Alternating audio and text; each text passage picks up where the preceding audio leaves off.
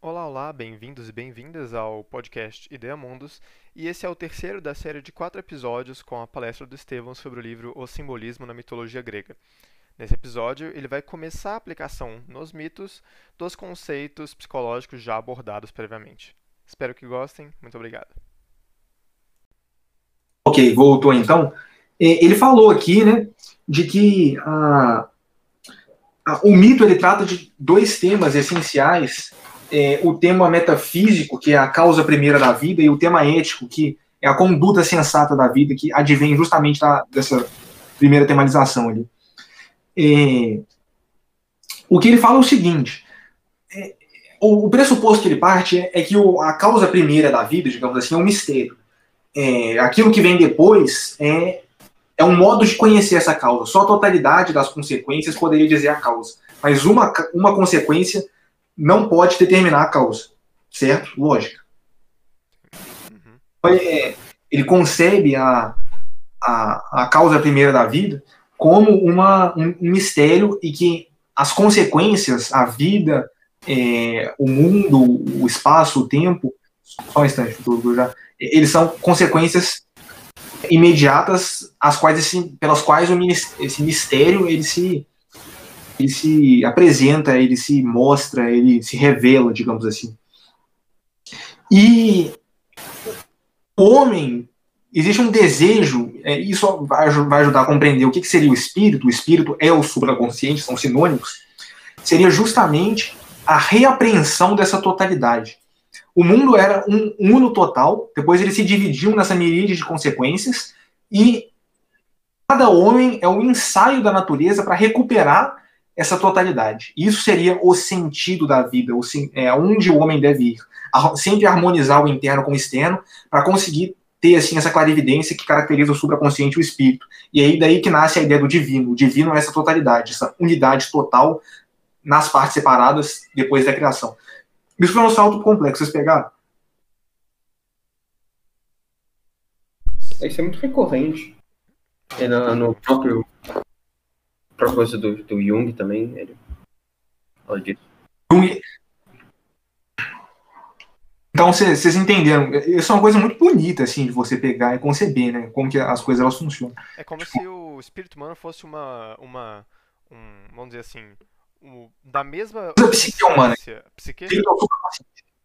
É tá, psique, o espírito é o supraconsciente. Tá. Como se toda a psique humana fosse como se fosse uma, da mesma essência dessa dessa dessa desse ser que já foi uno, né? Esse ser que quer dizer, né, o universo que você falou, depois ele desdobra. E aí é, é exatamente o sentido, é exatamente recuperar essa unidade dentro do, da própria psique humana. Exato, que é uma, uma consequência menor, entende?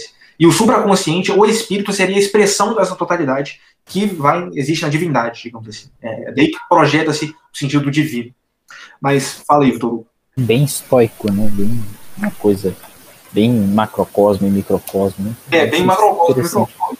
O sentido não é uma significação. É, isso, inclusive, eu acho que é uma ideia um pouco estúpida que a gente costuma pensar. Ah, qual o sentido da vida? Qual a razão? Entende? É, existe um sentido. É, é, a direção que se deve seguir, que, segundo a, a legalidade psicológica, entende? É, é, essa é a ideia, eu diria. Então, assim, é um caminho que se deve seguir. Uhum, tranquilo. Bom, é, então, é, é, esse sentido é como se fosse uma evolução, mas não no sentido evolucionista e também não no sentido de progressivo. De certo modo é progressivo, mas é, é como se fosse indo nessa direção. E isso é o sentido evolutivo da vida, digamos assim.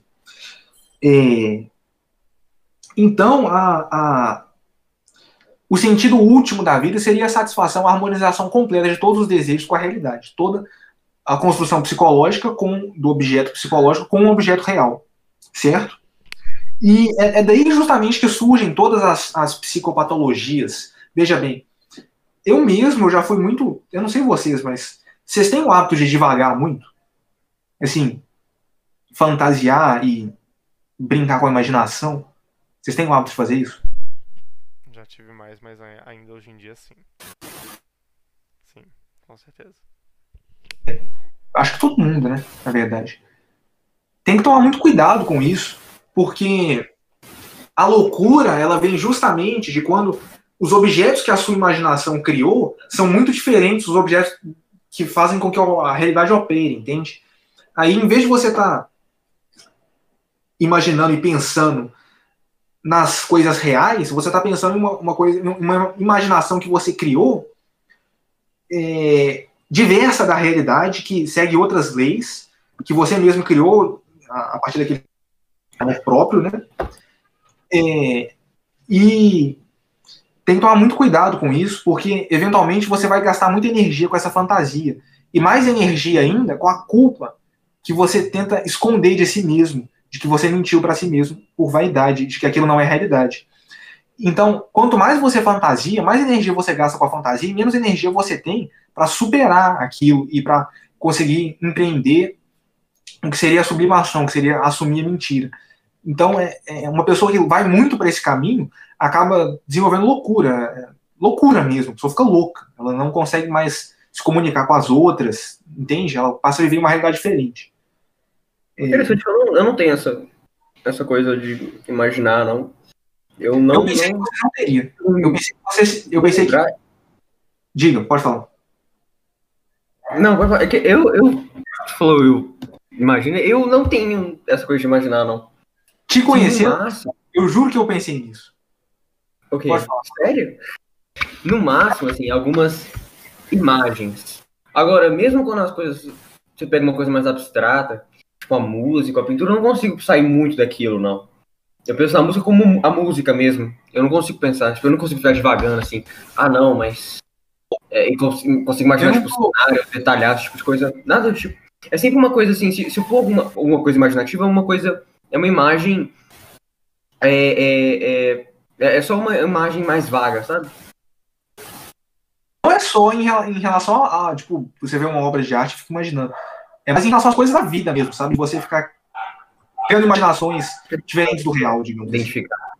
Mas eu também acho que você não faz isso. Eu acho que o seu o perigo para a sua personalidade, se a gente pudesse falar assim, seria o contrário, que seria a banalização, que é o outro lado que se pode cair também, que é você abandonar o, o espírito e em vez de imaginar, imediatamente tornar real qualquer desejo que aparece sem, sem a, a, a, o intermédio do intelecto nem do espírito.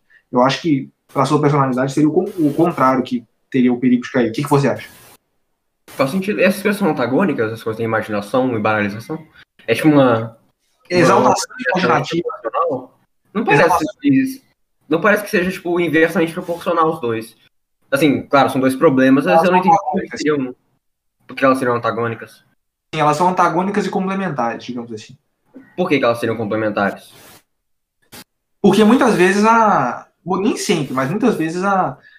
Uma leva a outra, mas eu já vou, eu vou lidar com isso depois. Mas elas são antagônicas, é, porque elas são as duas formas que tem de lidar com essa, essa culpa inicial. Uma você reprime, cria uma fantasia de amor próprio, outra você simplesmente fala: ah, não, dane-se as regras, nada importa, eu vou simplesmente seguir todos os meus desejos imediatamente aí a, a consequência, se a pessoa da exaltação imaginativa fica uma pessoa nervosa, é, com nervosidade, com essa angústia e muita energia contida, a pessoa da banalização ao contrário, é aquela pessoa toda exaurida, porque todo desejo ela imediatamente realiza. A lassidão.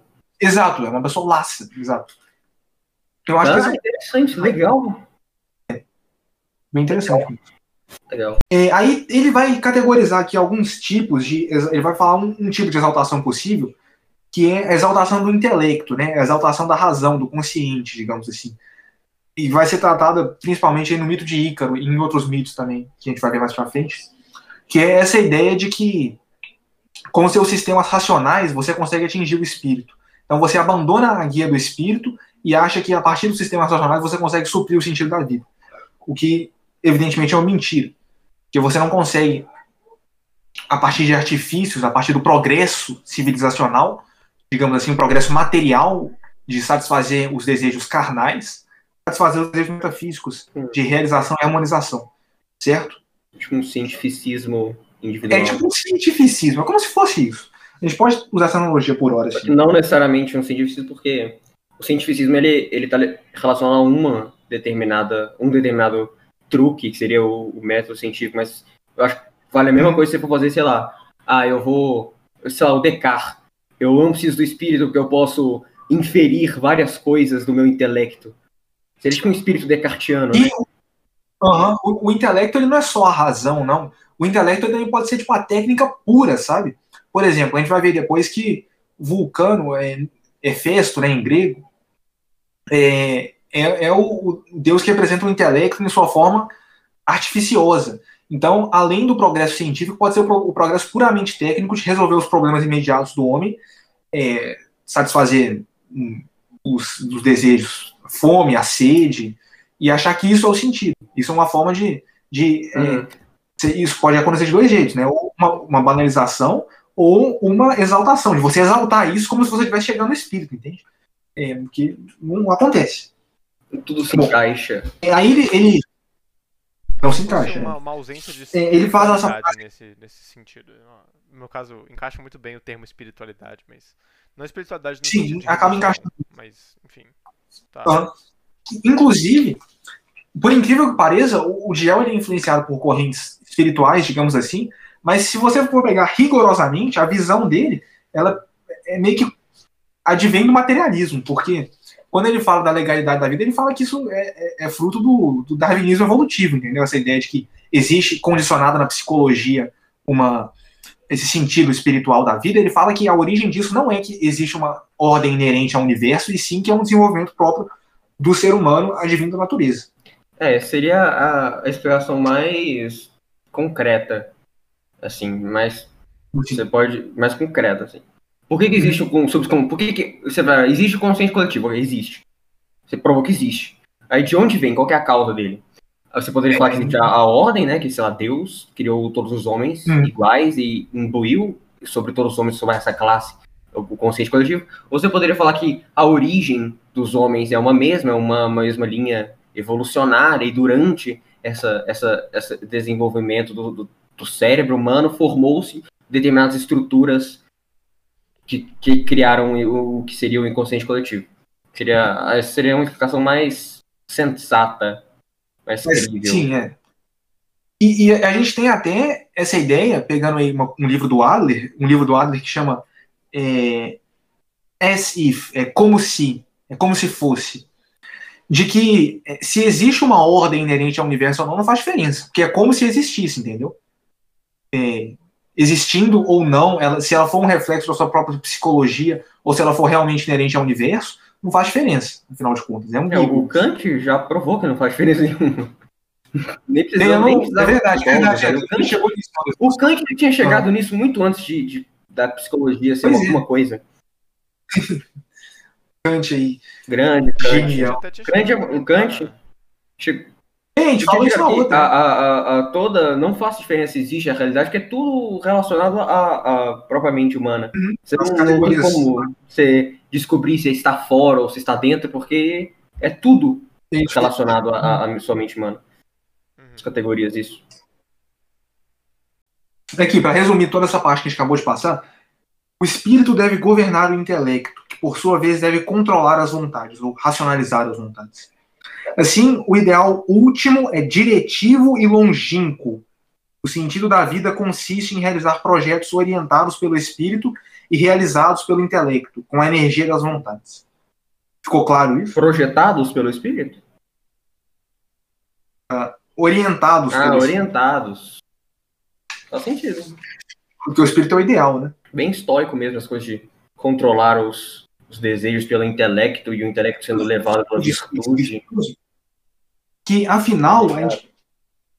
Fala. Não, só falei que regaçou com Nietzsche. Isso. Ah, não, foda-se o Nietzsche. Não, cara.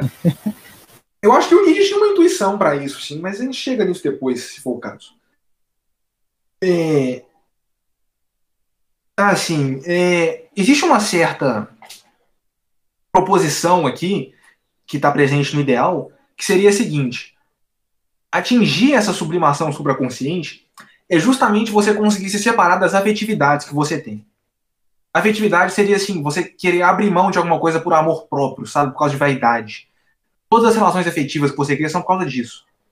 Então, para o Diel, Diel a, a, e na mitologia grega, a moral inerente seria a seguinte: é, você conseguir lidar com a vida inteira com um certo distanciamento em terceira pessoa. Vocês já ouviram falar da metáfora de que o soldado mais eficiente é aquele que é ironicamente distante e, e tem uma, um certo. não lida com a guerra de uma maneira tão pessoal assim? Já ouviram falar dessa metáfora? Sim, sim. Inclusive, isso é uma regra, principalmente para generais, para o comando do exército. É, eu vou fazer uma. Não, por exemplo, o que é um Napoleão que, que se importa com a vida dos soldados dele? Nada. Ele vai ficar não, mas não é isso que eu tô falando. se ele perder uma pessoa em batalha, por exemplo. Não é isso que eu tô falando também, não. É, não, é, não, é, só, tipo, com soldados, não. É, é tipo assim, ah, sim, sim. se ele está... É como o panorama geral, sabe? É um certo distanciamento do panorama ah, geral. Tá, tá, tá. É, uma vaidade por exemplo, em relação à batalha. Ok. É, você não ficar levando aquilo de maneira pessoal, você conseguir tratar aquilo com uma certa maturidade que transcende a, as relações que existem ali, sabe? É, uhum eu tô falando isso porque eu acho que eu vi essa analogia sobre um filme do Kubrick que chama Full Metal Jacket, né? O filme da Guerra do Vietnã dele, em que o, a, é a história de um soldado que, que faz isso, é o Private Joker, né? Soldado Coringa, é, é, tipo conseguir realizar essa, essas tarefas exige um certo distanciamento afetivo. É a afeição. ordens. É, aí, mas, é, mas em tese seria assim: você está seguindo ordens do espírito, né? Isso seria o ideal. Que você não fique muito imaginativamente apegado a alguma coisa, porque essa afeição ela pode ser perigosa por causa da culpa que você pode exaltar ou e, e eventualmente um, um perdão que não deve ser não deve ser tomado. Porque veja, se você comete uma ação errada, por um lado você não pode se culpar muito, porque você vai estar exaltando, você vai estar se exaltando e vai cair em outro complexo de vaidade, que é o complexo assim, ah, eu sou muito profundo, eu tenho muita coisa. E por outro lado, você não pode se perdoar automaticamente, senão você vai continuar cometendo o mesmo erro, entende? Então você tem que ter uma relação muito precisa com isso, desse certo distanciamento afetivo. Você não pode, nem por um lado, é, é, se tem uma afeição positiva, ah, não, estou fazendo esse erro, mas isso não importa, nenhuma é, afeição negativa, que seria essa culpabilidade. É um certo distanciamento. Reconhecer que é um erro, mas ao mesmo tempo é, conseguir seguir em frente. Isso é, é um pouco, é um pouco, sei lá, autoajuda, mas. É, é, é, interessante que isso também é estoico, né? Aquela coisa do, do estoico que o, é o, ele, o estoico que eles ordenam que ele se mate. Inclusive, quem que, quem que então, qual foi o histórico que, que mandaram ele se matar e ele foi Sim. com um sorriso no rosto, foi lá e se matou sem Ah, não, esse foi, o Cícero, esse foi o Cícero. Não, pera. Não, foi o Cícero, não. O Cícero também. É, o Cícero também. O Cícero, Cícero também. Só que foi um que ele se matou com. É, o Cícero também. Sim, sim. Mas não foi. Não foi eu, tô falando, eu não pensei, não, Cícero, mas Cícero também pode ser. Pode ser pode dele. As coisas do, do distanciamento, não, não. Ele como, como se a, a, a morte não fosse nada para ele, um distanciamento da, hum. da, da própria, própria situação. É justamente essa atitude que seria a, a sublimação completa, digamos. Não, não sublimação completa, mas. A... Então, a sublimação é basicamente o estoicismo. Legal, fica mais fácil de compreender. Não, é a harmonia necessária para seguir o caminho da sublimação. Seria como se fosse isso. É, sim. Então é a virtude também, né? O estoicismo também é a virtude. A virtude, exato. É o meio termo, que a gente inclusive vai ver. É a virtude aristotélica. Olha que legal. Sim, é bem, bem grego. Mas... Bem grego, bem clássico. É, ele fala uma coisa interessante. Uma coisa interessante aqui, inclusive. É, o sintoma psicopático é como se fosse uma criação mítica, com a diferença de que é, o mito é uma criação coletiva do sonho supraconsciente da verdade, enquanto o sintoma psicopático é o produto individual da quimera subconsciente. Vocês compreendem isso? É como Não. se fosse a mesma coisa. Explica melhor. O, o psicopata, ele, em vez de criar uma imaginação perfeitamente condizente com os objetos, ele cria uma imaginação própria que é irreal e cria uma mitologia em torno disso. A mitologia ela seria uma pegar os objetos da natureza e conseguir projetar com é, organização neles a, a, a psique, entende? Como uma projetar efetivamente eles nos objetos. É uma noção da verdade mesmo, não uma imaginação. Seria essa a diferença. É... Então, o, o, o psicopata, ele não ele, fica falseando a própria culpa e, e daí que surge essa ideia da possessão, sabe? O psicopata, ele meio que possu... Não, não é psicopata, é psico... Não psicopata no sentido que a gente está acostumado hoje em dia. Eu acho que, inclusive, essa tradução aqui tá meio esquisita. É psicopata no sentido da pessoa que é mentalmente louca, uma pessoa que tem uma psicopatologia, uma pessoa com muita nervosidade. Nesse sentido. É... Ah, ele vai falar aqui da banalização, a gente já falou disso, né? A, a angústia da exaltação imaginativa é como se fosse uma sobretensão, um excesso de carga de energia não realizada, e a banalização, ao contrário, é uma subtensão, é uma realização, nunca sobra energia nenhuma, porque toda energia é imediatamente realizada. É... Assim, a gente acabou a primeira parte da primeira parte. É... muito bom, muito bom. O resumo, ele fala que esse resumo é para demonstrar o próximo salto lógico que a gente vai fazer, que é o seguinte. Não existe, ah, perdão, existe uma moral inerente ao, ao ser humano. A moral ela não é uma coisa imposta pela divindade, muito pelo contrário, a divindade é a expressão da moral inerente psicologicamente, e nem uma coisa completamente positiva. Então, a moral e, portanto, a, a ética, elas vêm de uma. Ele não faz uma distinção aqui entre moral e ética. É, ele vem de uma estrutura inerente ao psicológico que deve ser seguida. Compreenderam isso? É uma consequência lógica que a gente acabou de discutir? Existe uma moral inerente, existe uma legalidade inerente, vocês compreendem tá isso? fazendo aqui, no fim das contas, né? Essas coisas que a gente está falando da sublimação e todos esses meios corretos de se atingir, no fim das contas é isso. Não é uma moral no sentido de, ai não, mas você não pode comer carne de, de porco na sexta-feira. É, não é esse tipo de moral que a gente quer dizer. É a moral no sentido de a virtuosidade. Tanto que no. no, no, no uhum. Acho que os gregos também. A distinção, o que define a moral pro, pro Aristóteles, por exemplo, se eu não me engano, não é um código de conduta a ser seguido, é exatamente seguir a virtude nesse sentido. É tipo isso que a gente tá falando aqui. Uhum. Ok. exatamente isso que a gente tá falando. É, essa, essa primeira sessão da primeira parte do livro foi para demonstrar que existe essa moral. Então, que bom que todo mundo entendeu. Aí agora, armados dessa demonstração do funcionamento da psique, a gente vai ir para a próxima parte, que é a tradução dos mitos. Mas antes de ir para a próxima parte, a gente tem que falar de um pouco de algumas simbologias constantes, é, que você pode achar em muitas culturas. Não, não são os arquétipos, que ainda não é universal assim, mas que são mais ou menos constantes, pelo menos na mitologia grega, ok? Uhum. É, eu vou começar a nomear algumas aqui. É...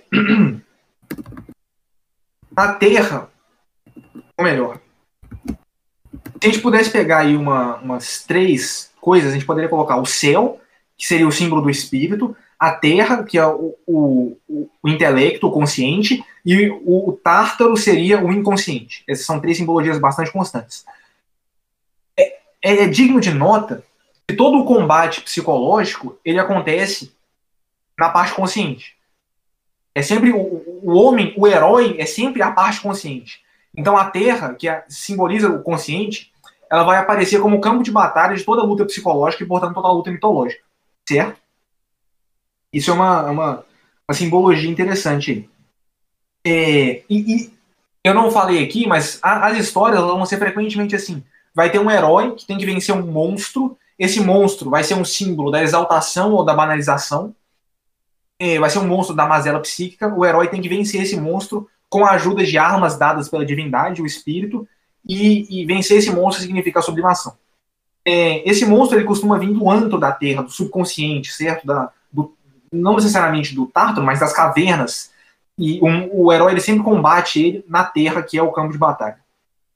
Geralmente ele Pode... vem do Tártaro, sim. Ah, eu, não, depende. Eu não sei, nem todo mundo vem do Tártaro. Eu não sei a origem, não estudei aí a demonologia, digamos assim, para Muitos vêm. Eu acho que não todos mesmo, mas. Sei lá, Cerbero ou monstro tártaro. É... Tem outro símbolo aqui muito interessante, que é o fogo. O fogo ele representa todas as categorias da alma, na verdade. O fogo dos céus, aquilo que ilumina tudo, é o espírito, o sol. O sol é frequentemente um símbolo do espírito. Essa bola incandescente que pega fogo é de onde vem a iluminação do homem e a direção dele, portanto.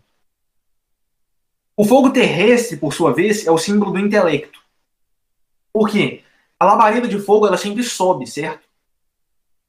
ela sempre sobe, ela sempre está indo em direção ao espírito, sublimando. Mas ao mesmo tempo, o fogo é o símbolo, é a maior invenção prática que permite o homem conquistar a terra. Então o fogo ele se torna um símbolo bastante poderoso do intelecto, porque ele é literalmente a expressão do intelecto, certo? Dominar o fogo. Mas por outro lado, o fogo é também o símbolo do intelecto revoltado da exaltação. Porque o fogo é essa coisa extremamente destrutiva, que se fora de controle, pode vir a, a bom, queimar, enfim. Então o fogo terreno ele expressa muito precisamente o intelecto.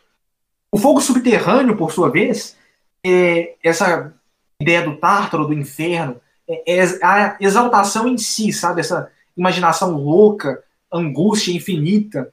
É, você olha para o inferno, essas labaredas todas imaginativas indo para lá, para cá, sabe? Essa coisa é, hiperbólica, tortura eterna, sabe? Então, o fogo ele também tem essa simbologia tripla. Aí.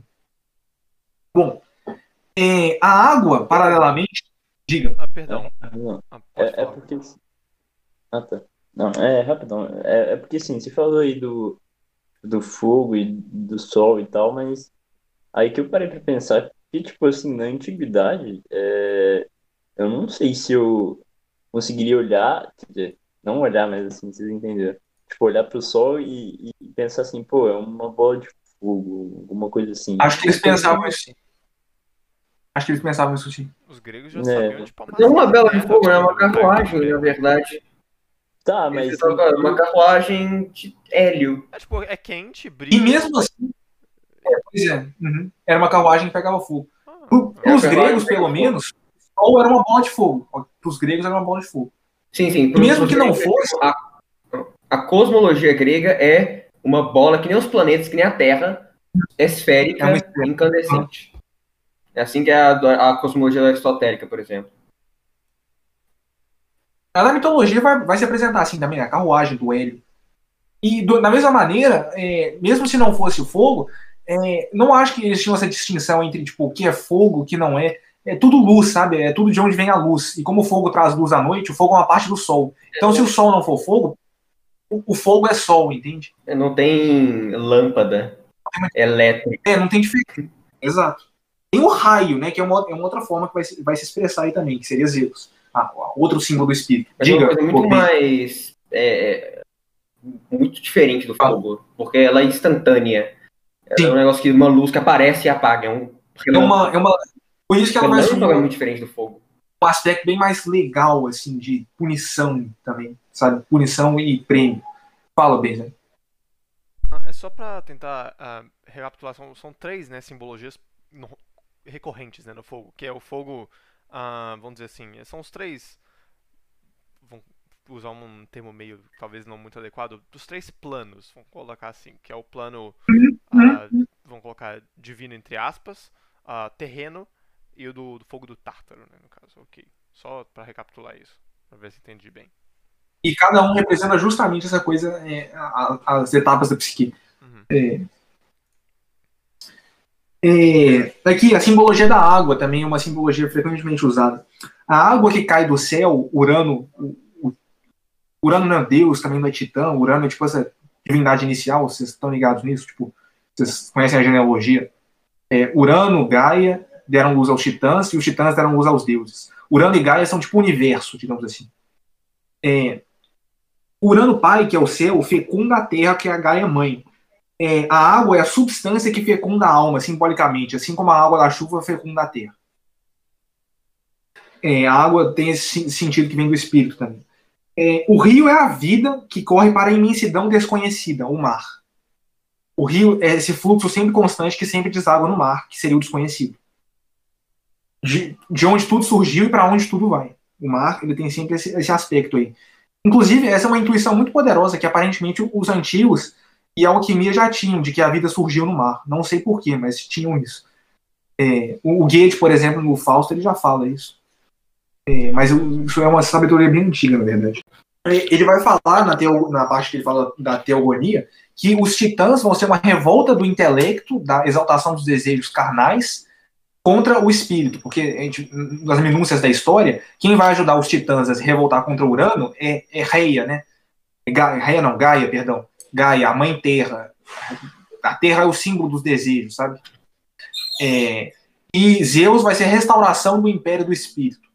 É, essa vai ser a diferença. Ah, então é tipo, nossa, então é tipo uma reconciliação, né? Você tem uma, tipo uma ruptura, um período que os titãs governam, seja tipo um período animalesco do homem. Exato. Depois você tem uma, uma reunificação com, com o início, que era o, Gaia e Urano. Que Urano simbolizando o, o...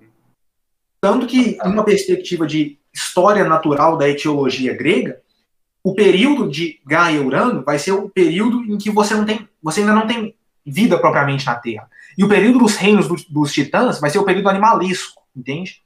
É, vai ser onde as diversas formas de animais vão surgir. E a era de Zeus vai ser onde o homem vai surgir. Aí por que, que há a condenação de Prometeu, por exemplo, pensando nessa lógica aí que os deuses representariam a, a volta do espírito? A, é, por... Porque a gente vai... isso é o, o último mito que o cara fala para fechar o livro, mas eu já posso adiantar aqui que Deus, Zeus pune o Prometeu porque ele dá o poder do intelecto ao homem e o poder do intelecto é muito perigoso para o homem, porque o homem ele vai trair o espírito e vai começar a criar coisas utilitárias com o intelecto. Por isso ele pune. Mas a punição ela não é eterna, porque Prometeu simboliza a humanidade, efetivamente. Ele é o ser consciente, ele dá consciência ao homem e ele é o próprio símbolo da humanidade consciente. Ele vai ser eventualmente libertado por Hércules, né? Ele é acorrentado à, rocha, mas Hércules vai lá e mata a águia. E a gente tem até uma analogia com o mito cristão, que Hércules é uma figura muito parecida com Jesus Cristo, na verdade. Que ele vai se sacrificar por todos os homens, e ele vai libertar Prometeu, e Prometeu, eventualmente, por ter se redimido, ele vai ter culpa, a águia é o símbolo da culpa, ele vai ser readmitido no, no Olimpo como Deus. O mar também é outro símbolo análogo à Terra, é como se fosse a vida ampla, assim, por onde erram os heróis, onde eles são sujeitos às, às tempestades da vida, aos monstros marítimos e ao mesmo tempo ao arbítrio dos deuses, né? Os heróis sempre erram pelo mar. É, aí tem essa outras é, de, de, de, outras distensões da água como símbolo, o gelo, por exemplo, que é a alma fria, é a, a alma estagnada, é a água, a ausência de calor, ou a água misturada com a água misturada com terra ou lodo, que é símbolo da perversão. Esses são os mais essenciais, mas a gente tem outros aqui. É, inclusive é interessante, eu vou falar aqui de uns animais, mas é interessante que esses animais, eles têm uma simbologia, por exemplo, a serpente, é a vaidade. A serpente é um símbolo muito comum da vaidade. Mas, por outro lado, a serpente também é símbolo do triunfo sobre a vaidade, da cura da vaidade. É, eles sempre assumem essa simbologia dupla. Por exemplo, quando você tem o, o Asclepio ou o Hermes no caduceu, né? que é um, bastão com duas serpentes envoltas. É o triunfo sobre a vaidade aqui. Então, é, tudo tem um sentido duplo. É, o touro e o, o, leão, a força bruta, é a perversão do instinto social, essa coisa de reinar, dominação. O bode ou o porco, a perversão sexual. Falou. É, então, esse bastão aí é o do lado da medicina, não? É, tem dois bastões. Um que é o caduceu do Hermes, que tem duas cobras, e um que é o, o bastão do Asclepio, que tem uma cobra só. Ah, tá. Mas aí, então, é, tipo, essa parada da medicina, como é que seria mais ou menos a explicação, você sabe? Tipo, é, seria meio que a... É... Como é que é? É meio que... É o controle desse poder de cura, sabe? A gente vai chegar nisso lá também, é, ele fala do mito do Asclepio aqui, em que ele vai tratar dessa questão da medicina corporal e da medicina psíquica, sabe? Que o Asclepio vai representar um pouco da perversão do corpo, sabe? Essa ideia de exaltação do corpo contra a psique, mas que no final vai ter uma reconciliação. E eu não lembro, ele não fala muito especificamente dessa serpente aqui, mas você pode achar que tem uma simbologia bem específica isso, é, de que ele conquista a serpente, acho que essa ideia de, de conquistar o veneno e conseguir administrar o... Eu não lembro exatamente, mas é interessante conferir. Dizer. É, você fabrica, você fabrica o, o, a cura com o veneno. Pois é, eu acho que tem a ver com isso. Mas eu não tenho certeza também. É, bom. Ah, é, o cavalo, que é o símbolo da impetuosidade, quando alado, representa a impetuosidade domada em prol da sublimação. Por isso que o Pégaso é o instrumento que muitos heróis, é é o veículo que muitos heróis usam, digamos assim, o animal que muitos heróis montam sobre para vencer os monstros. Então, gente, esse foi aí o terceiro episódio da série. Espero que tenham gostado e, bom, a gente se vê daqui a pouco. Até mais.